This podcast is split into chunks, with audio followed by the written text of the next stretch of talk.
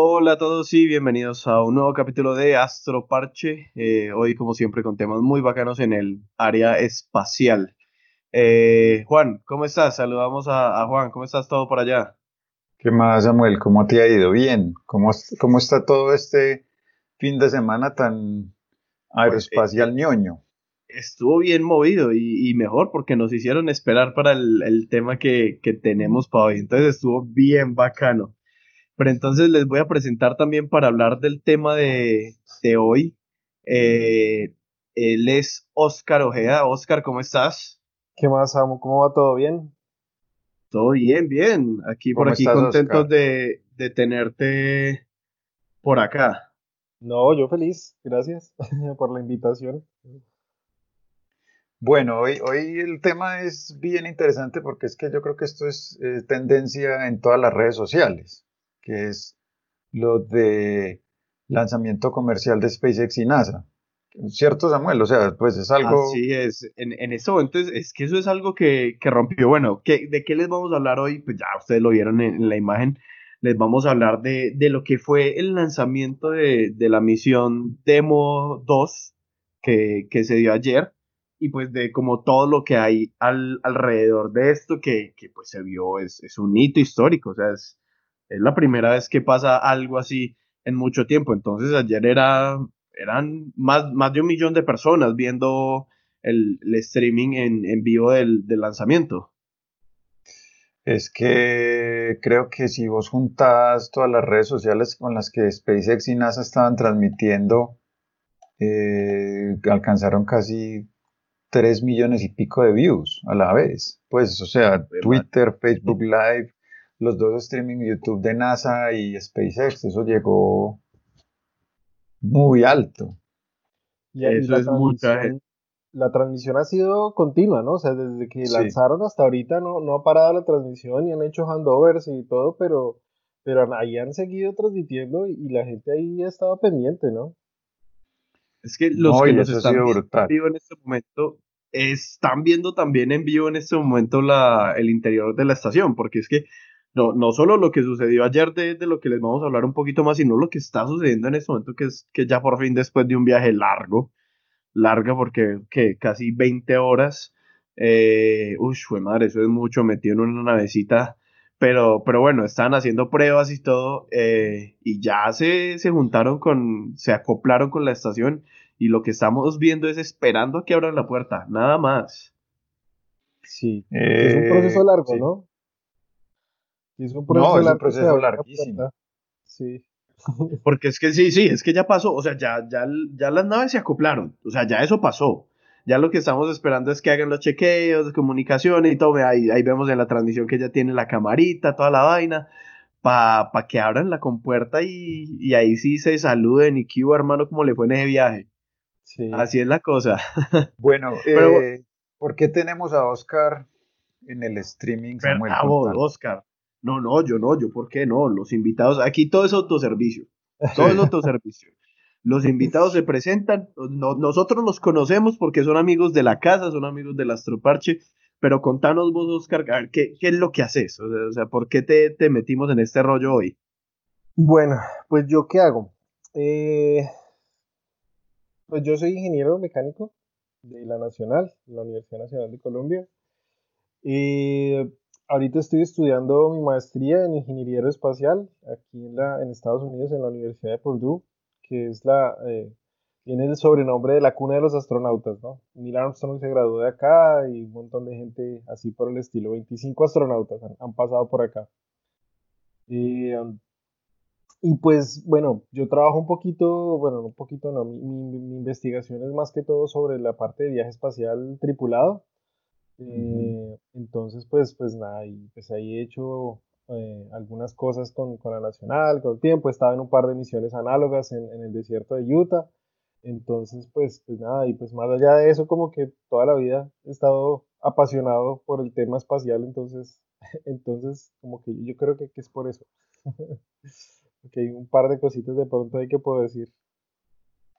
No, pues súper interesante. O sea, ese es el que es, como dicen por ahí, el que necesitábamos hoy. Y por eso fue que lo invitamos. claro.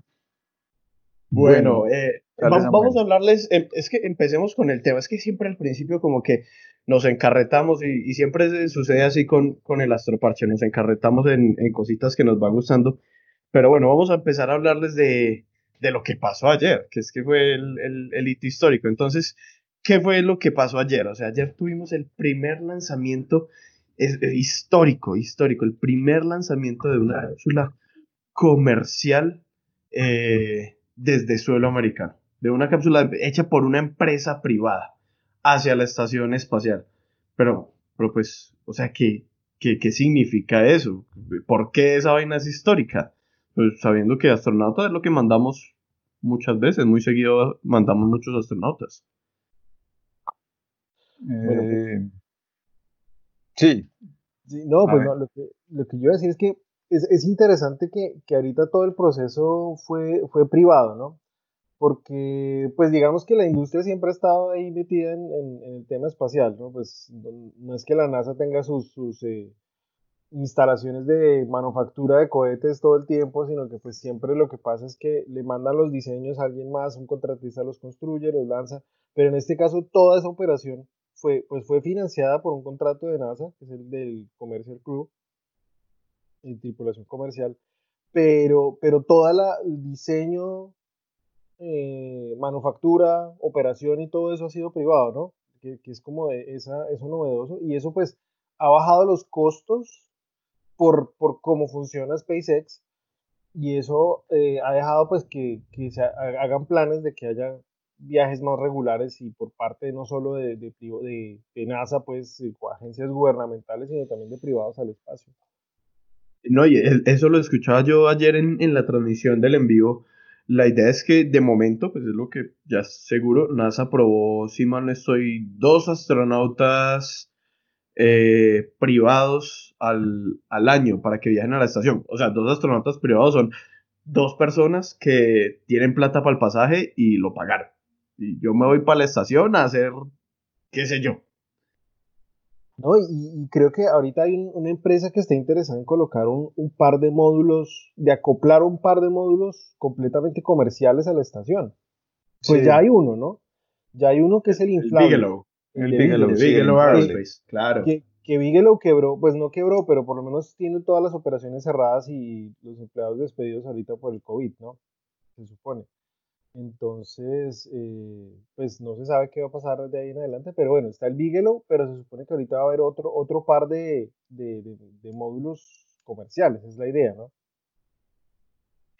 Porque, a ver, porque sería, sería bien, como para dar un contexto un poquito, es por qué llegamos a que tuviera que ser comercial. O sea, alguien, alguien diría, pero ¿por qué listo NASA no hace todo como estilo Apolo y construye todo, lanza todo, prepara todo? ¿Por qué, por qué llegamos al, tema de una tripulación o un, privado haciendo este tipo de cosas?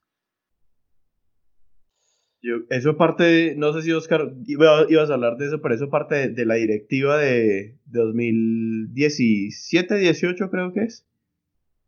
Inclusive, inclusive es, eh, es antes. Eh, después, sí, que se retiraron los, los transbordadores, ya el plan era, estaba montado para que, para que empezaran a mandar cosas comerciales. Y bueno, pues es, es dos cosas, ¿no? Uno como crear un mercado nuevo, y pues precisamente, por ejemplo, aquí en Purdue hace poco lanzaron una iniciativa el año pasado a propósito de la, del, del Apolo, que se llama la iniciativa Cislunar. Entonces la idea es como empezar a mover empezar a mover eh, eh, una economía en el espacio entre la Tierra y la Luna, en muchos sentidos.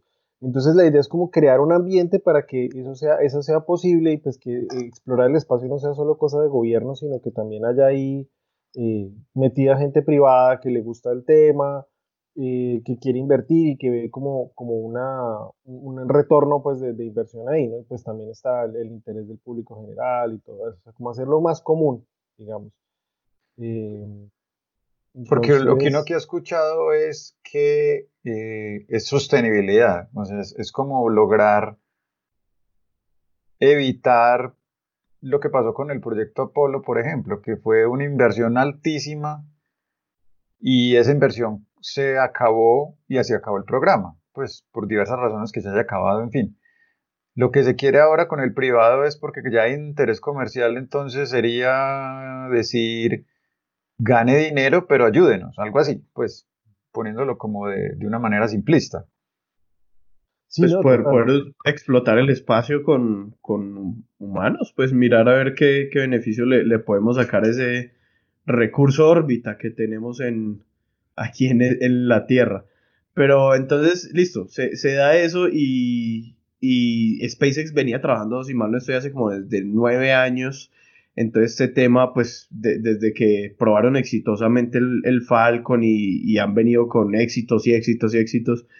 Mm, entonces, listo, dijeron, vamos a, vamos a probarlo con, humanos, vamos a ver qué tal nos va, ya podemos llevar carga a la estación, vamos a ver qué, qué pasa eh, con, con, humanos. Trabajaron en la Crew Dragon 2, en la cápsula, de pronto hablamos ahorita un poquito más de ella. Y se definió el lanzamiento para, eso fue para el 27 de mayo, ese día era el lanzamiento, pero nos dejaron con los crespos hechos ese día porque ese día no pasó, pero pues, ¿cómo así que no pasó? O sea, ¿por qué? Porque no va a pasar, es que es una preparación eh, milimétrica la que se tiene para un lanzamiento de estos, entonces de un, minuto a otro, eso fue como 20 minutos antes dijeron que no, ¿por, ¿por qué no pasó? Sí, y, y, es desde meses, ¿no? O sea, como que la fecha la estábamos esperando hace meses, como que eh, desde febrero creo que, que fue que, que asignaron la, la, fecha y todo el mundo estaba pendiente y inclusive pues antes de, de este tema de, de, de, COVID y demás, yo estaba pensando en... ya están los tiquetes comprados. ir, a, ir a verlo. Ir a verlo. pero pues bueno, no se pudo, pero ya, ya se podrá otro. Eh, pero, pero sí, es decir, la fecha estaba puesta hace, hace rato, pero el cuento es ese, ¿no? Eh, las operaciones de estos, de estos vehículos son como bastante específicas en ciertos parámetros que no pueden superar y de pronto no porque no tenga la tolerancia, sino porque pues además este primer vuelo pues quiere ver cómo se porta todo en unas condiciones digamos lo más, más normales, ¿no? Eh, no, no, tener que someterlo a una carga extrema en su primer vuelo y sin la necesidad, sin el afán de, que sea algo urgente. Entonces, pues, pues el clima no, no colaboró. Según decían, había mucha, mucha electricidad en la atmósfera y, por ejemplo, en el, en el lanzamiento del Apolo 12 y, y, en varios lanzamientos de, de Soyuz, ¿no? Ha pasado que, que se lo lanzan. Caen rayos. Y caen rayos. Sí. De pronto no hay tormentas eléctricas, pero como que toda la carga de la atmósfera pues se genera como el, el, cohete que es un, pues, el, eh, la, genera como una, un poste pues de... de para eso es un polo, un polo a tierra. Y con la, la, pluma de, de los gases quemados que están ionizados se genera como una, tierra y caen los rayos, descarga la, atmósfera. Claro. Es, que eso, eso fue lo que pasó. Entonces, eso fue lo que pasó el, el viernes. O sea, mucha electricidad en la atmósfera. Dijeron, no, no, no, no mejor, mejor ni, ni nos arriesgamos. Pero, pero entonces ahí va la cosa de por qué lo definieron 20 minutos antes. Y el ejemplo perfecto es ayer, no sé si ustedes están viendo el, el lanzamiento, pues claramente están viendo el lanzamiento en vivo. pero ayer, media hora antes, el sitio de lanzamiento estaba lloviendo, estaba cubierto de nubes, estaba oscuro. Y en el momento del lanzamiento no había lluvia, estaba despejado, el día estaba bonito es que estamos hablando del clima, es una vaina que cambia minuto a minuto, entonces pues no, no es algo que, podamos pues definir, ¿no? Tres meses antes va a estar muy bien el clima, entonces lo vamos a lanzar ese día a esa hora, porque ese día a esa hora el clima va a estar perfecto, ¿no? Tampoco. Y, Por eso tenemos que, tener en cuenta la época también, ¿cierto? Porque eh, ese clima está cambiando y fuera de eso, con el clima, mira lo que nos pasó hace poquito con lo que hablamos del X37B, lo mismo. Era un problema de, disponibilidad de, la ventana de lanzamiento versus el clima. Y en este caso, pues las condiciones son de mucha más preparación porque hay, hay humanos en esa cápsula. el mismo administrador de, de NASA lo, lo, dijo, o sea, tenemos que intentarlo. Es que estamos en, a finales de mayo y finales de mayo es una época de, tormentas, de lluvias. Tenemos que intentarlo porque no vamos a tener una oportunidad mejor que esta. Y ahorita viene toda la temporada de huracanes y todo eso. Exacto. Esa es la cosa. que se está adelantando cada vez más. O sea, estaban, antes era más como, como mediados del año, julio, y estaba esporádicamente apareciendo más, más como esa temporada complicada para lanzar. Em, pero bueno, hay, hay, un tema. Sí, ¿qué, ¿qué decía Samuel? Que sí, que, que, se logró y no sé de qué ibas a hablar, Juan, pero me, me gustaría de pronto que tocáramos ya el, el, despegue y que nos hablaras un poquito, Juan, de, pues, de, de, en qué iba esa cápsula, porque le estamos dando mucha importancia a la cápsula porque pues, claramente es donde van los astronautas, pero es que el, el cohete es que no, no, es un cohete nuevo, no es NASA que está diseñando el SLS y lo va a probar por primera vez, no. Sí, digamos que este tema con SpaceX, eh, en este mundo nuevo de los medios sociales, de las redes, pues nos ha podido mostrar el progreso que ha tenido desde que está lanzando este cohete que es el Falcon 9, en específico es el bloque 5, que es el último. Ese cohete ha estado, eh, digamos específicamente, SpaceX ya lo ha probado varias veces enviando reaprovisionamiento a la estación en esa cápsula Dragon que es la cápsula que retorna después. Y eh, como decía Oscar, ese requerimiento que NASA dio a los privados, eh, a SpaceX le dice, señores, pues hacen pues el proceso, digamos, eh, administrativo de generar el requerimiento de, de, esa commercial crew, esa nave comercial. Y SpaceX decide apoyarse en la experiencia que tiene con el, con el de reabastecimiento, con el Dragon, desarrollar la cápsula eh, Crew Dragon. Y este cohete, eh, que, que, lo hemos visto varias veces ya regresando a la, primera etapa, la etapa principal, la Tierra, eh, pues esa parte de la, de la confiabilidad del cohete ya está muy cerca, o ya diría uno que es muy confiable para lo que es lanzar humanos al, espacio, digamos, en la parte superior del cohete. Entonces ahí ellos ya tienen una base importante donde ya tenés que tener en cuenta esos humanos en la parte superior del cohete para desarrollar otras cosas de la cápsula. Que Oscar pues nos podría decir a mayor detalle algunas cosas que, se le, que vengan en mente, pero principalmente es que esa esa carga biológica que son los humanos sobrevivan ese lanzamiento. Claro, y es sí, yo creo que Oscar, Oscar nos puede hablar un poquito mejor de eso porque, porque bueno, hay como la, la que, que hice ayer también, eh, y es que uno mira los lanzamientos de, de la cápsula Soyuz de los rusos, iban todos apretaditos ahí, como con las rodillas arriba y como todos incómodos, pero mira uno el lanzamiento ayer y veo uno que esa cápsula por dentro tiene tres pantallas y unos asientos, pero cómodos, cómodos. Y eso es parte esencial de, este nuevo diseño y Oscar lo sabe porque Oscar participó en una misión eh, análoga, que eso es, pues, te envían a una base para simular cómo es eh, estar, qué sé yo, en la superficie marciana en una, en una base y hacer actividades extravehiculares. Entonces, pues, por, porque el cambio de diseño eh, nos ayuda mucho también. Oscar, de pronto nos habla un poquito más de la cápsula. Bueno, pues e, esta es la, esta es la versión 2, ¿no? De, de, los, de las Dragon. Las primeras ya, ya las retiraron, ya esas, esas primeras no van a volver a volar. Y, y a muchas las, las reutilizaron, eh, eh, fueron hasta tres veces a la Estación Espacial Internacional. Entonces, pues, uno esperaría empezar a verlas en, en, museos, ¿no? En, próximamente. Ojalá eh, poder, poder verlas, porque pues es, lo mismo, ¿no? Fue como esa primera cápsula eh, operada así privada para, para, funciones de reabastecimiento. Pero bueno, inicialmente esa tenía la función de retornar, porque no, no había opciones, no había muchas opciones de retornar cosas desde la Estación Espacial Internacional, que pues es clave para todo el tema de investigar y, todo lo que se está desarrollando.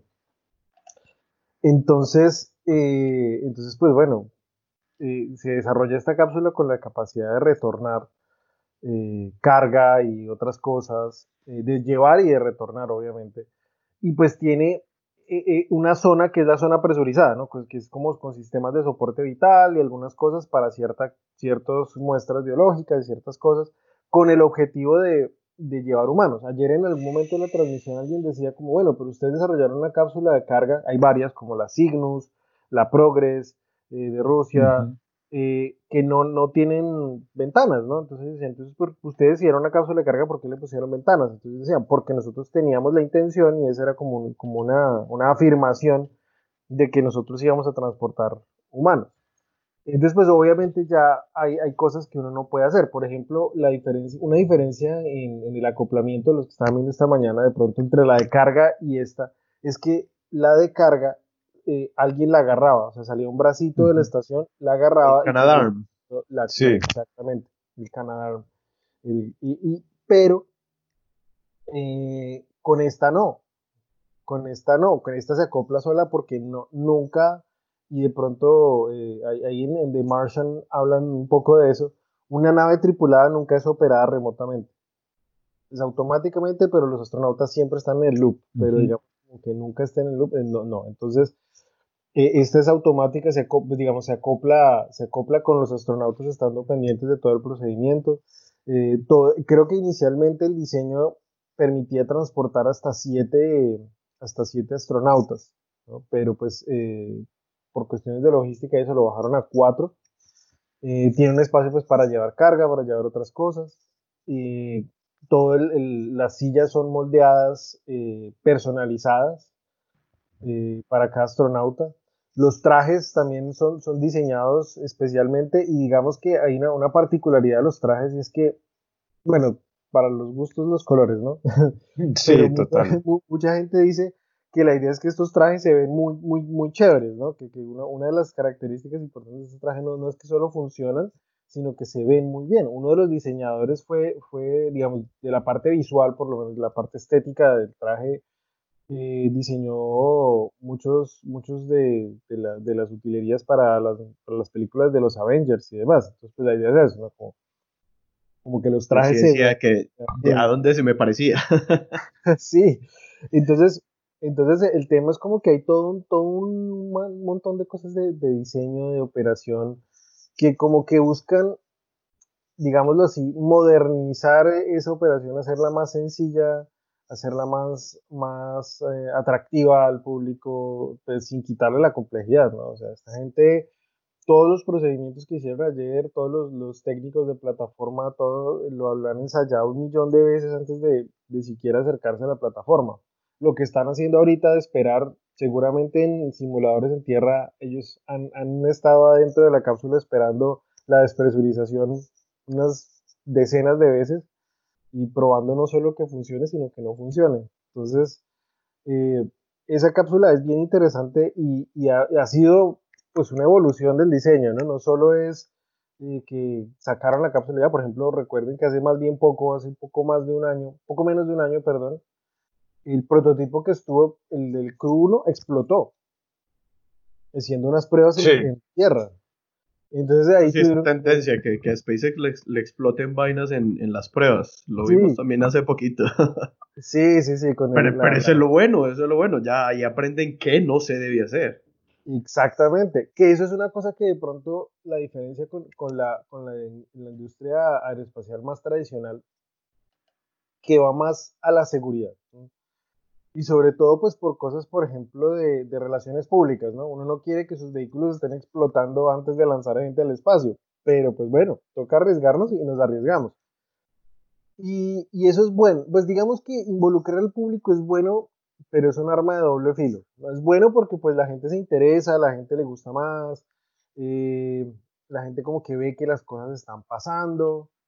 Eh, pero también como que genera esa situación como de estar ahí en un escrutinio constante que la gente está como, oye, no, ¿qué, está pasando? Y lo otro es que genera también una presión sobre otros jugadores en la industria, ¿no?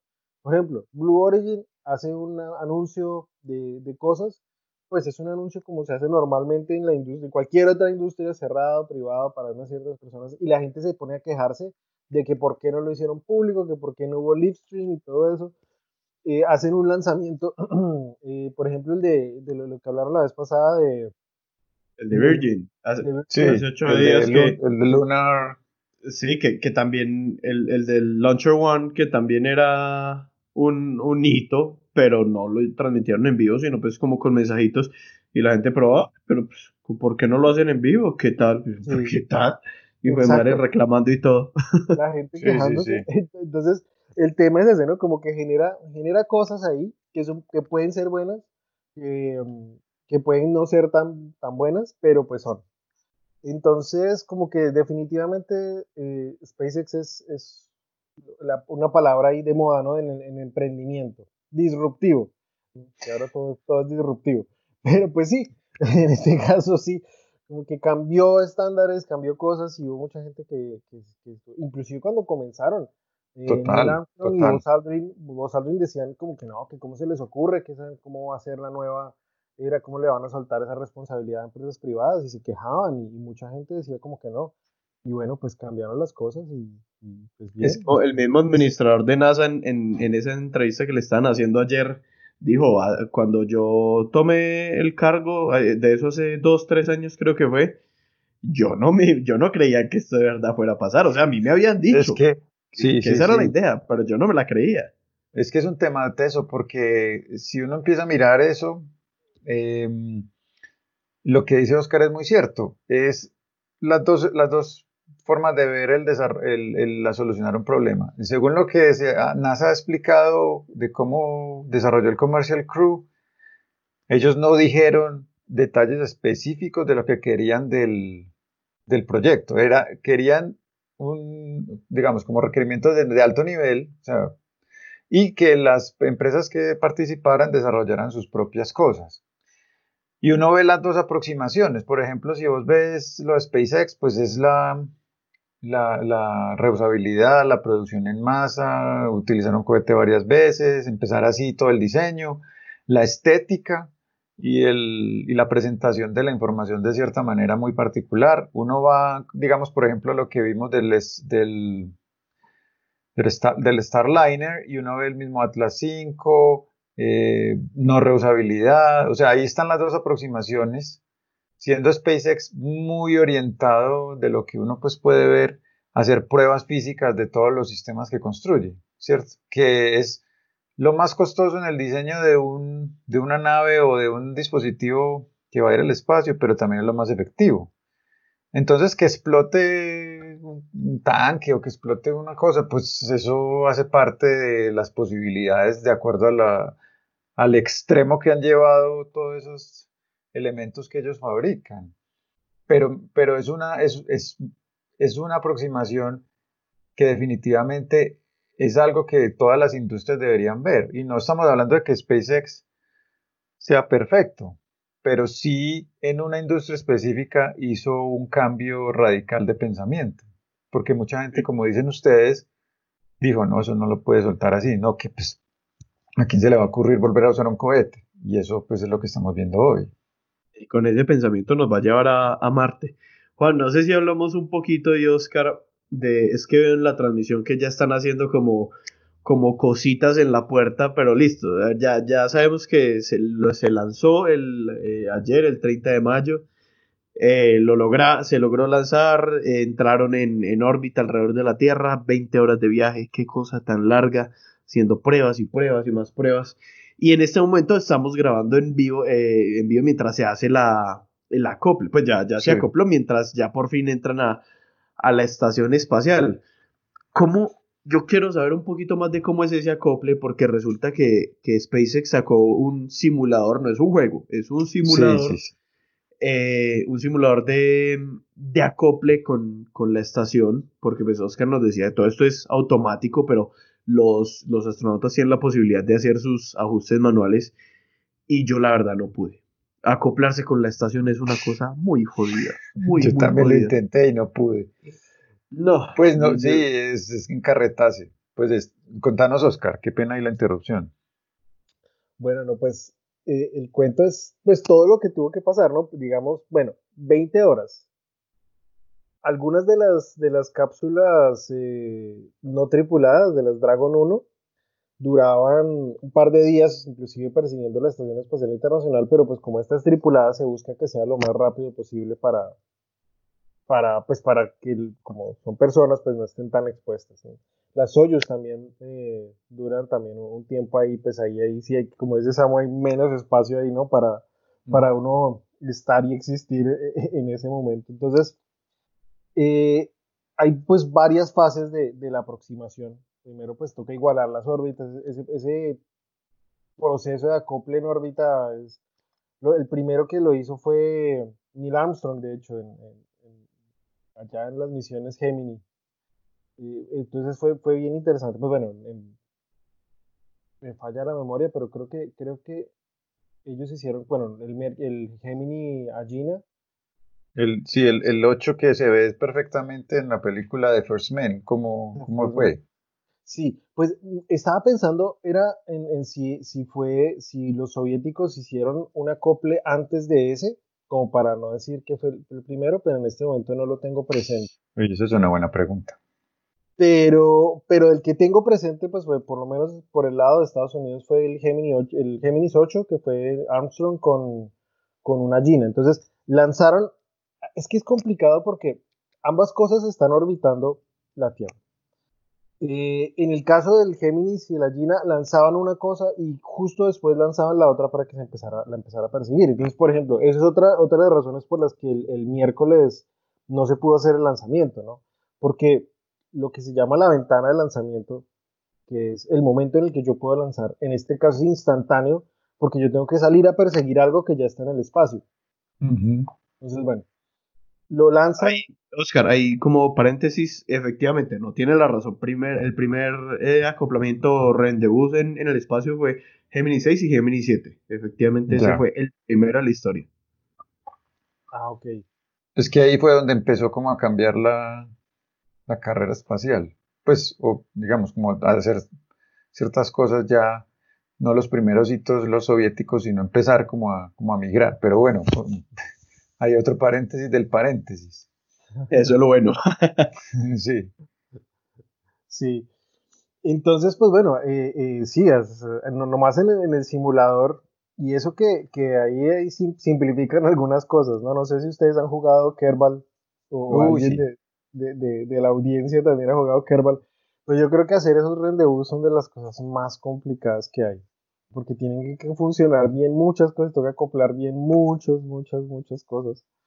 Entonces, eh, hay muchas etapas además en las que toca ir verificando que todo vaya bien, porque no, pues no podemos poner en riesgo como la, la seguridad de todas la, de las tripulaciones y demás. Entonces, eh, hay algo interesante y es que ahí, ahí abrieron la escotilla. Ahí ya se abrió. Ahí ya se abrió la escotilla. La primera, porque, porque son, como dos. Es que es la de la estación, la de la cápsula, la, una de seguridad ahí, sí, sí. Y precisamente iba a hablar de eso, porque hay, hay un tema ahí que es el, el acople, ¿no? Que es cómo, cómo acoplo dos cosas en, el espacio, ya físicamente hablando, no solo del procedimiento de juntar una cosa con la otra en el espacio, sino de cómo se agarran la una con la otra. Y es que ese, ese, dice, ese módulo es el, el adaptador universal de acople que es, es un estándar industrial que ahora todos los, todos los vehículos que se acoplen con la Estación Espacial Internacional tienen que usarlo. El, el, Starliner lo tiene, eh, Orion lo tiene, eh, creo que el vehículo de Sierra Nevada también lo tiene. Eh, entonces, como que la idea es que eso, eso lo instalaron precisamente para generar el estándar. El estándar es abierto, entonces si ustedes tienen una, una empresa de, de, manufactura, pueden empezar a fabricar acoples universales de, la Estación Espacial Internacional. Y, y, y pues hay, hay, una cosa curiosa que pasa ahí cuando, pues eso estaba en el espacio, ¿no? estaban en el espacio y quedó atrapado un pedacito de espacio, digamos, ahí en el, en el mientras lo represurizaban y eso hay una cosa que dicen los astronautas y es que huele, hay un olor particular al, cuando, eh, cuando está, hay algo que estuvo expuesto al espacio, que hay un olor particular, eh, que es como un olor metálico, lo que huelen cuando abren la escotilla de una cosa que estuvo en el, en el espacio. Entonces... Voy a de pronto hacer una, una mención ahí chistosa que, que me acaban de comentar por el interno. Cuando ustedes ven la cámara, desde la estación hacia la cápsula, en la parte derecha, en un panel dice eh, to COL. Eso de significar otra cosa, pero pues si uno lo mira como en términos de aviación, eso dice que la cápsula va hacia Colombia. Eso pues es como, como un detallito ahí, ah, que no digan que no estamos presentes ahí, ¿qué tal tampoco? Sí, ahí está, COL. Pues es, yo creo que es el, pues sí, pero yo creo que sí tiene que ver con Columbus, debe ser el módulo de, de la... Ah, debe ser el módulo Columbus, sí. Debe ser, claro, de la, ese es el de la Agencia Espacial Europea, ¿no? El de la Agencia Espacial Europea, sí. Sí, sí, Entonces, claro, porque, porque hay varios, hay varios sitios de acople, pues no, no es solo un, un, puerto de llegada donde, donde una nave puede llegar a la estación, sino que hay hay varios sitios de acople donde se pueden acoplar Soyuz, pues ya ahora este Crew Dragon, el ATV, diferentes vehículos pues pueden llegar a, estos a estos acoples. Entonces, claro, la flechita hay de decir que va, esa es la dirección del Columbus, porque a la, a la izquierda hay otra flechita que dice el eh, JEM, ¿qué, módulo será ese? No, bueno, uno, de los módulos de la estación. Yo creo que, a ver, si, si, me ubico bien. Experiment Module, algo así. El módulo japonés que tiene además el ah, módulo por fuera. porque estamos dentro de la estación mirando el, el, el módulo. De hecho, de hecho, de espérese un, minuto. Yo miro el. Ah, nos va, nos va a es que nos va a traer el mapa de la estación. Así es la cosa. Juan, pero entonces, ahí, vos estás viendo la, la, transmisión ahí, ¿no? Sí. Sí. Sí, claro, todo la estamos viendo ahí. Bueno, listo, ahí se va a acoplar. Ah, no, es que Oscar, Oscar nos trajo. Bueno, para los que están escuchando el podcast, eh, Oscar nos acaba de traer un modelo no los de. Veo, no los veo en movimiento, entonces no veo yo tampoco lo que trajo Oscar. Sí, sí, pero bueno. Para, para los que solo nos están escuchando, Oscar acaba de traer un modelo de la Estación Espacial Internacional, porque, pues, claramente ingeniero aeroespacial debe tener su modelo de la estación espacial y, bueno, mostrarnos un poquito, Oscar, lo, que nos vas a mostrar y yo le voy guiando o, narrarlo como para que los que solo nos están escuchando te Digamos que este es el, el, dragón, ¿no? Eh, digamos que este es el dragón. Entonces, el dragón se acopló a este puerto de adelante, al, que estaba al frente. Lo que estamos viendo ahí es. El de toda la mitad. El de toda la mitad. El dragón llegó y se acopló ahí, a ese puerto de adelante, que es uno de los comerciales. El otro puerto comercial está arriba, acá. Y este es el bracito con el que, con el que ellos... Que cogen otros vehículos. Con el que cogen los otros vehículos, exactamente. Entonces, este, este que está al lado de acá, o sea, si vemos desde adentro, este es el Columbus. El de la mitad hacia la derecha es el Columbus. Sí, y de aquí y en la mitad hacia la izquierda. Es el módulo japonés. Y acá está la, el, ah. módulo, el módulo externo donde ellos ponen experimentos externos, y Todo eso. Y atrás está todo el segmento ruso y acá es donde se acoplan las Soyuz y las, y las Progress. Claro, ya, ya es eh, una misión americana con vehículo americano, pues se tenía que acoplar en, en, un módulo de, claro. de ellos. Bueno, entonces es, que seguimos viendo esa, esa imagen ahí, preparativos y preparativos, ¿qué es lo que toca hacer para poder acoplar? O sea, ya, ya ¿qué están haciendo? Bueno, pues lo otro es, tienen que asegurarse, lo, primero que los pusieron a hacer cuando, cuando llegaron fue recoger la basura. No sé si oyeron en la transmisión. No, eso fue muy charro porque decían eh, así, algo así como no le olvide vaciar el baño, algo así sanitario. Sí. es que es, es, grande, o sea, uno, normalmente ayer vimos mucho, fue la cámara de que, que, le apuntaba a ellos dos, pero en la noche y hoy en la mañana logramos ver un poco más de, de ellos eh, mostrándonos la, la, cápsula y es, es bien grande esa cápsula. Claro, no, es que es, es amplia y la, la, diferencia es grande y, y, es amplia. Es, y pues es, es, eh, es, mucho más grande, por ejemplo, que, eh, que la Apolo. De hecho, podemos buscar los números de, del, del volumen. Eh, sí, Oye, es, es, que visualmente se, se nota que van más cómodos, tienen más espacio todo eso. Pero entonces les tocó botar la basura, vaciar el baño, pues no, no botar, porque no, eso no, no lo lanzan al espacio, pero les tocó como recoger todo, limpiar la pieza, limpiar el cuarto. E, eso fue lo que les tocó hacer. Para que no, para que no llegue, llegue entre nada, si vean, la, la cápsula Apolo tenía 6.2 metros cúbicos y la Crew Dragon tiene 9.3 metros cúbicos. Mira la diferencia. Mucho más amplia. Mucho más amplia. Entonces, bueno, eh, ya cuando se acoplan, pues que por sí ya es todo un proceso, eh, el, el acoplar, asegurarse que todo está bien, y toca asegurarse que no haya fugas. Entonces, tiene que quedar supremamente hermético ese sello entre las dos cosas porque, pues, cualquier pérdida de, aire es un problema. Y de hecho, el año pasado hubo una dificultad y tuvieron que hacer una investigación en los módulos porque había un hueco, como de 1 o 2 milímetros de diámetro, en, en, una, en uno de los módulos rusos. Y eso estaba dejando que se descargara aire y aire y aire de la que pues ah eso fue una, una teoría hasta de conspiración, exacto. o sea que pudo haber sido un error de mantenimiento pero o de fabricación pero pues no todo lo tenemos que volver conspiración. Que eso iba a haber pues un distanciamiento total entre Rusia y Estados Unidos. En fin entonces pero bueno entonces tienen que asegurarse que hasta una cosita así de pequeña puede ser problemática entonces tienen que asegurarse de que no de que eso no, no pase.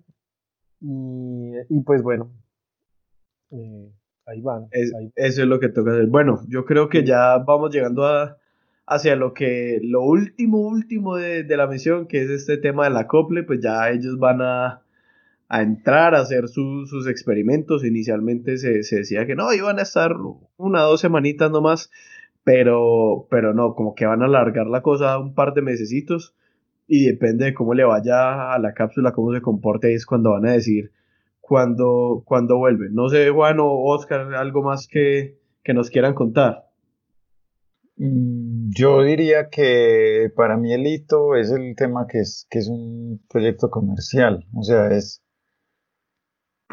Porque claro, obviamente Estados Unidos dice volver al, a la estación lanzado desde, desde América, como dicen ellos, con naves americanas, pues eso sí, está muy bien. Eso se había hecho, son nueve años desde el transbordador, pero el hito real es que es un privado haciendo toda la infraestructura para poder que ellos vuelen. Y ayer en la transmisión de la conferencia de, de prensa, eh, el, el director de NASA decía, nosotros somos clientes, pero pueden haber muchos más clientes. O sea, la idea es que sean muchos más. Es que compitan, claro. Y, y, que si usted tiene alguna idea, pues yo no sé, o sea, lo de la película de Tom Cruise yendo a la estación ya sí se me ve muy real. Sí. ¿Qué va a pasar? Va a pasar. Va a pasar. Y, y pues es interesante, ¿no? Hay gente, hay gente a la que le, como que le molestaba la idea ah, pero es que este que mérito ha hecho. Pues hay gente que persigue toda su vida el sueño de ser, hay gente que perseguimos toda la vida el sueño de ser astronauta. Todavía queremos ser astronautas. Claro, y, y, y, pues el tema es como que llegan y dicen como, no, Tom Cruise va a ir.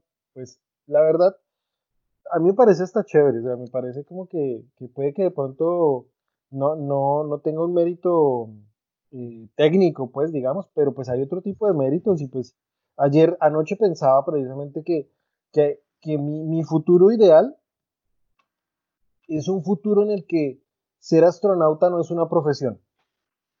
Y me explico. Sí. Muchos de ustedes manejan un carro hacia sus trabajos todos los días, pero no por eso son conductores, ¿o sí? O sea, no, no les decimos que es un conductor. Claro, no, no, no es un título. Simplemente es algo, algo que se hace normalmente. Exacto. Entonces, la idea, para mí, el futuro es un futuro en el cual la gente haga cosas en el espacio, pero que simplemente sea una condición de hacerlo en el espacio, pero no es que sea astronauta, ¿sí me van a entender? Claro, no, Tom Cruise va a ser un actor en el espacio, ¿no? Y, va a inspirar a, muchas generaciones pues venideras en, en, el tema de que no importa qué, qué profesión persigan, que pueden llegar al espacio pueden hacerlo. este es el paso, el primer paso para masificar, digamos, ese tema. Todavía nos falta caminar el, proceso de, de, la continuidad de este tipo de cosas y, la, y todo lo que va alrededor, o sea, la seguridad de hacerlo continuamente, el control de hacerlo continuamente, pero esto ya es un paso muy grande. Pues y esperamos bien, independiente de las visiones, pues en mi opinión, independiente de las visiones que, que alguien tenga, que SpaceX es top y el otro que es Boeing es, viene detrás con su aproximación tradicional, la idea es que los dos hagan exitosamente sus cosas, porque ahí ya se va a ver que, que todos pueden. Esa es la idea, pero bueno. Bueno, ya, ya vimos que SpaceX pudo Entonces, pues nada, los invitamos a, todos a que vean, busquen en, YouTube el, el, video de lanzamiento, busquen lo que está pasando en ese momento de, de, la cople, cuando ellos por fin entran. No nos tocó en vivo, pero pues ustedes lo van a poder ver eh, en sus casas del momento cuando ellos entran a, la estación espacial. Es bien, bien emotivo. Y nada, pues Juan, gracias pues otra vez por estar aquí, nosotros dos, como siempre, de, de Astroparchados. A nuestro invitado Oscar, muchas gracias amigos de, de la casa claro está bienvenido siempre. Y, pues los invitamos a que nos sigan en redes. Eh, Juan está como JF Puerta en, Twitter, Oscar está como Oscar 6 Ojeda y yo estoy como Zampal66. Astroparche ya tiene sus propias redes. Astroparche en Instagram y Astroparche-bajo en Twitter. Síganos, ahí vamos a estar publicando cositas ñoñas y el próximo capítulo también lo vamos a estar publicando. Juan, Oscar, muchas gracias. No, gracias por la invitación. Qué chévere aquí hablar un ratico. Esa es la idea. No, esa es la idea, que este, este canal, el invitado que tengamos, el invitado puede volver cuando quiera. Eh, nos les ofrecemos disculpas porque hoy hubo como un problemita en la fluidez del video de, de Samuel y de Oscar. Eh, en el podcast pues van a, van a, lo van a ver perfecto, lo van a escuchar perfecto. Van a escuchar perfecto, eso. Eh, y no, muchas gracias. Aquí vamos haciendo las mejoras pertinentes durante este, este confinamiento para poder transmitirles este espacio. Ya lo estamos volviendo prácticamente semanal institucionalmente. Ya, este es lo nuestro. Bueno, muchas gracias a todos y nos vemos en el próximo capítulo de Astro Parche. Hasta luego. Hasta luego. Chao.